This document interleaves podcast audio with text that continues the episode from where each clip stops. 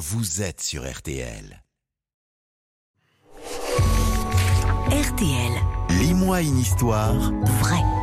C'est le défi de l'été de Laurent Marsic. Partir d'une histoire pour enfants aux éditions Gallimard Jeunesse et brosser le portrait d'un personnage, d'un monument, d'un objet qui est entré dans l'histoire. Et ce matin, Georges Sante, l'écrivaine, libérait ses pantalons et ses cigares. Amantine Aurore Lucie Dupin de Franqueuil. Tu la connais sûrement sous son nom de romancière, critique littéraire ou encore journaliste. C'est donc Georges Sand. Hyacinthe de la Touche, directeur du Figaro, la baronne du Devant. Aurore et moi avons écrit ensemble Rose et Blanche. Jules Sand, c'est vous? Oui, enfin, c'était nous. Je pouvais pas signer du nom de mon mari sans doit m'apprêter la moitié du sien. Elle vécut au 19e siècle. On lui doit plus de 100 romans, nouvelles, contes, pièces de théâtre.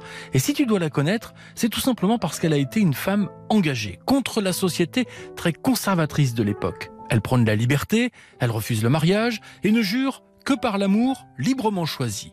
Elle change de prénom et de nom pour adopter un pseudo masculin. Georges Sand, Georges sans S. Aurore Sand, ça sonne bien. Ah non, je veux, je veux un prénom d'homme, on n'écoute pas les femmes. Les femmes euh, écouteront une femme. C'est ça l'avantage. Je suis un écrivain, pas une femme qui écrit. Je voudrais m'appeler Georges Sand.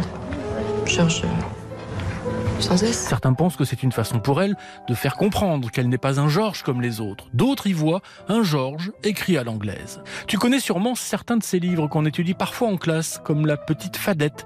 Dans tous ses romans, elle prône l'égalité des sexes et la libération des femmes. Une femme libre, elle l'était aussi. Elle qui se fichait des interdits. À l'époque, rends-toi compte, il fallait pour les femmes une ordonnance médicale pour pouvoir porter des pantalons. Georges Sand s'en fiche. Elle portera des pantalons et fumera même le cigare. Je ne veux rien inventer, je vais être à l'aise. Puis en pantalon, je passerai inaperçu. Je pourrai aller partout. Je viendrai te voir au théâtre.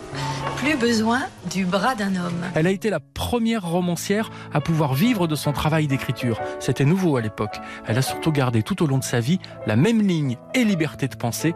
Et en cela, elle a été et est encore un modèle pour les femmes. Georges Sand, modèle de liberté. Merci à Laurent Marsic. Je rappelle que ces histoires vraies sont tirées